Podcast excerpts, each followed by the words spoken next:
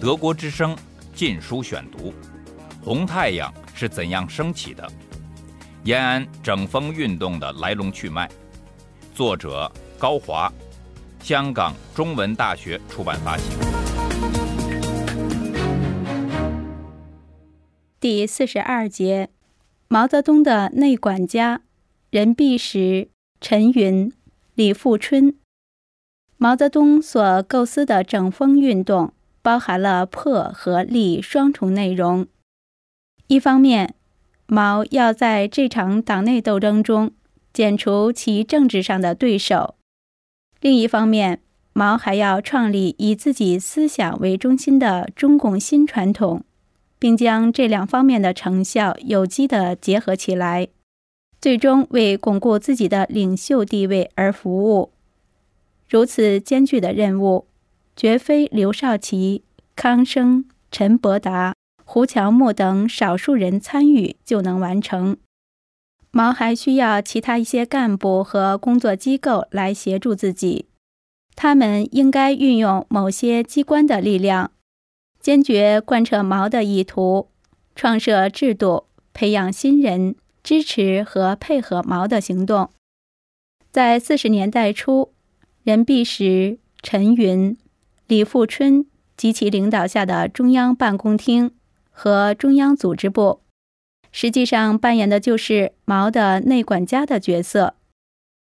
中共是依照苏共模式组建起来的高度组织化的政党，在理论上，党的中央机关应是领导全党的最高司令部。一九二七年后，中共逐渐转移至农村。长期艰苦的军事斗争，使军队在党内的作用明显加强。但是在流苏派主攻的瑞金时期，中央机关及其领导人的权威仍是不容挑战的。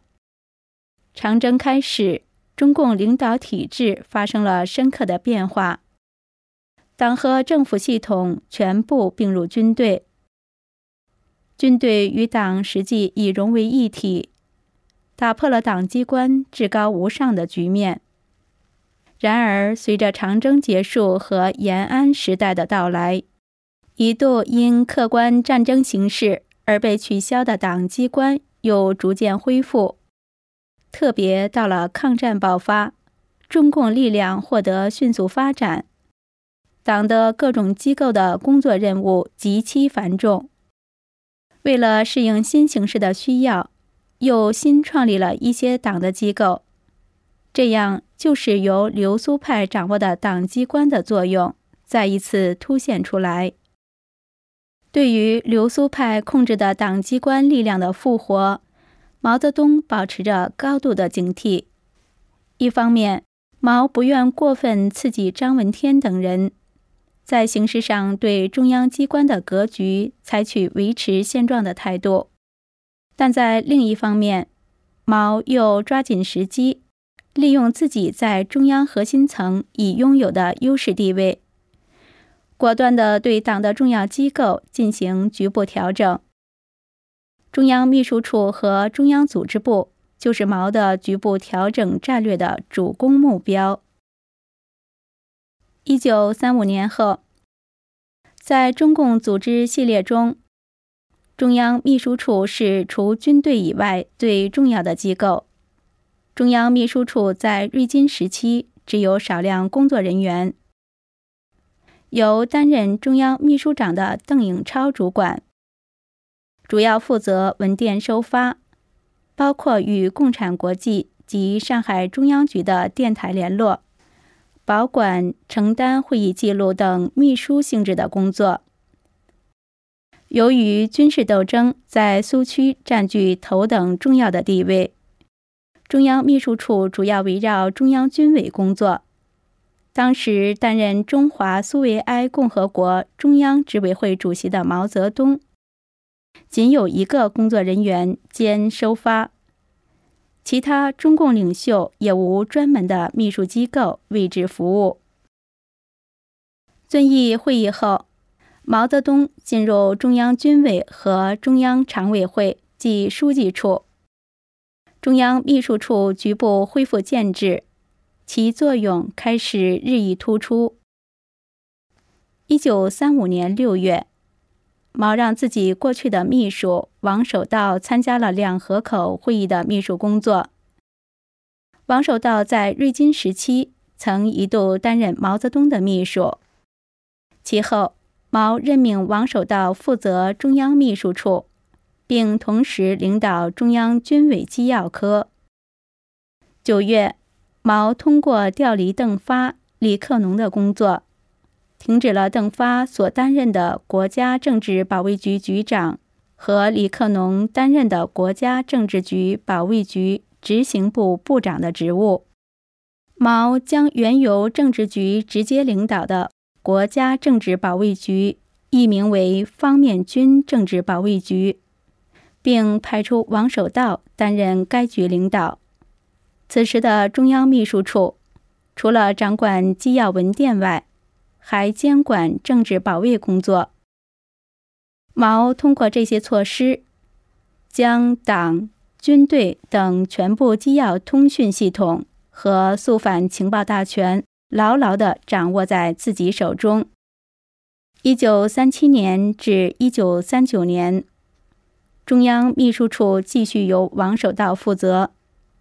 王守道忠实地履行了他作为毛泽东执行秘书的职责，除了掌管文电收发、联络各方。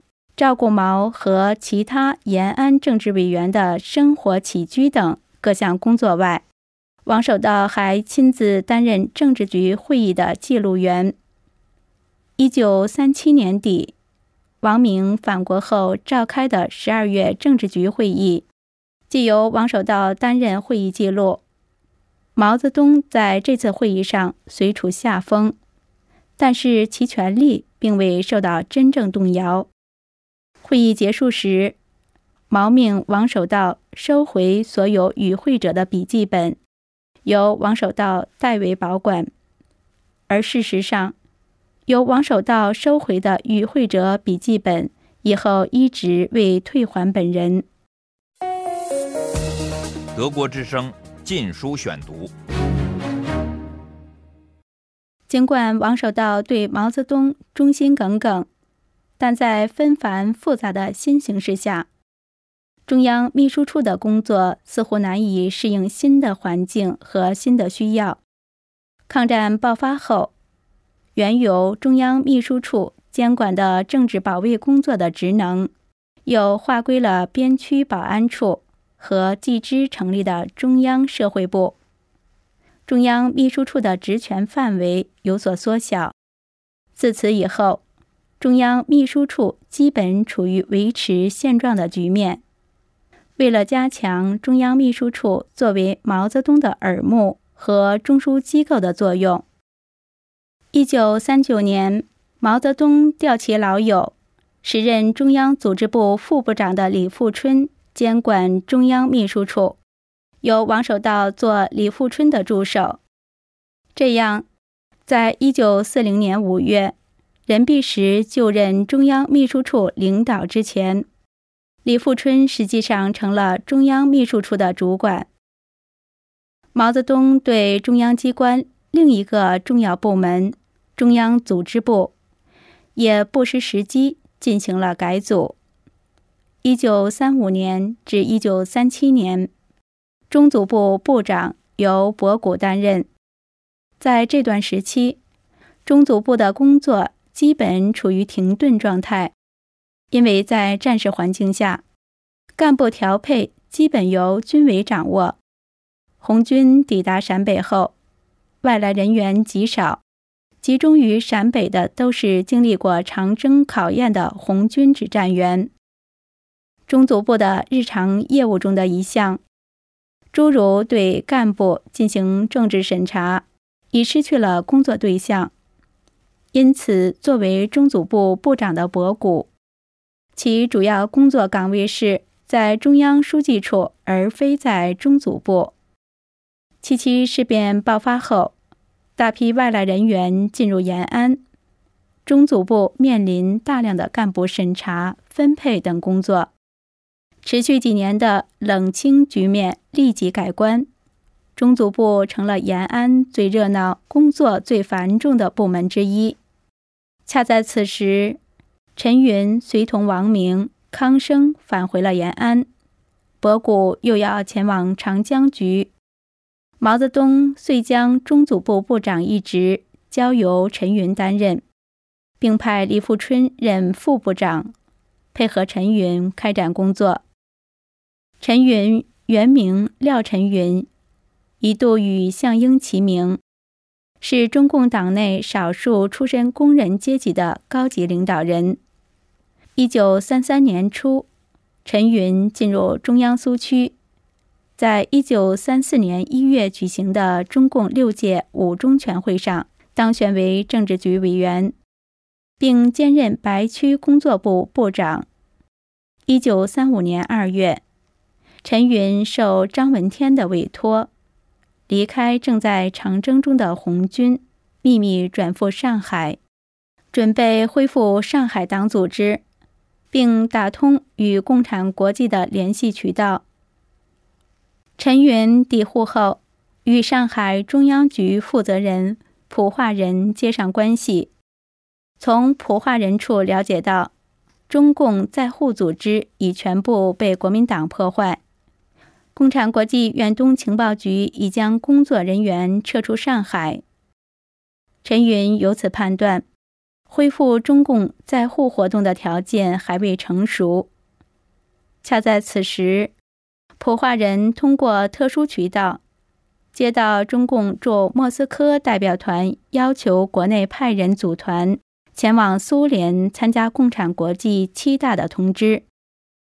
陈云遂于七月左右。在宋庆龄的帮助下，和杨之华、陈潭秋等乘船秘密前往苏联海参崴。一九三五年至一九三七年，陈云在苏联期间是中共驻共产国际代表团的主要成员，但与久居莫斯科从未访国的王明、康生不同，陈云受中共代表团指派。提前于一九三七年春返回新疆，组织营救进入新疆的西路军余部。陈云在星星峡亲自迎接了原西路军高级将领李先念等人。陈云一九三七年春的新疆之行，为他赢得了中共军方将领的广泛敬意。陈云返回延安后。继续担任政治局委员，并且进入了书记处，但是他的主要工作岗位是在中央组织部。陈云在处理延安的一个短时间内，曾和政治局绝大多数成员一样，支持王明传达的共产国际关于加强国共统一战线的方针。但是陈云回头较早。从一九三八年三月就转变了立场。一九三八年三至八月，在毛泽东与长江局的对立中，陈云与在延安的中央书记处其他成员步调一致，坚决站在毛泽东的一边，成为毛的新盟友。陈云、李富春领导的中组部。其主要工作是对抗战爆发后奔赴延安的各类人员进行严格的政治审查，根据审查结果分配安置他们的工作。陈云和李富春担当的是毛泽东在组织人事领域监护人的角色。七七事变后，一批从国民党监狱释放出来的共产党员和大批青年学生。纷纷前往延安，这种现象使党的领导人既喜又惧。喜的是，延安道上人流如潮，足以说明党的事业兴旺发达；而面临大转变的党正急需大批青年干部。惧的是，不知在这些来延人员中，是否裹夹有国民党的暗探和奸细。为了保证来延人员的政治可靠性，中央决定对所有来研人员进行严格的政治审查。于是，这就成了中组部的头等重要工作。一九三七年底至一九三八年底，中组部设有干部科、地方工作科和秘书处三个下设机构，由王鹤寿任干部科科长，刘希武任地方工作科科长，邓杰任秘书长。在这三个机构中，主要由干部科负责对来延安的干部进行政审和分配。德国之声《禁书选读》：红太阳是怎样升起的？延安整风运动的来龙去脉。作者高华，香港中文大学出版发行。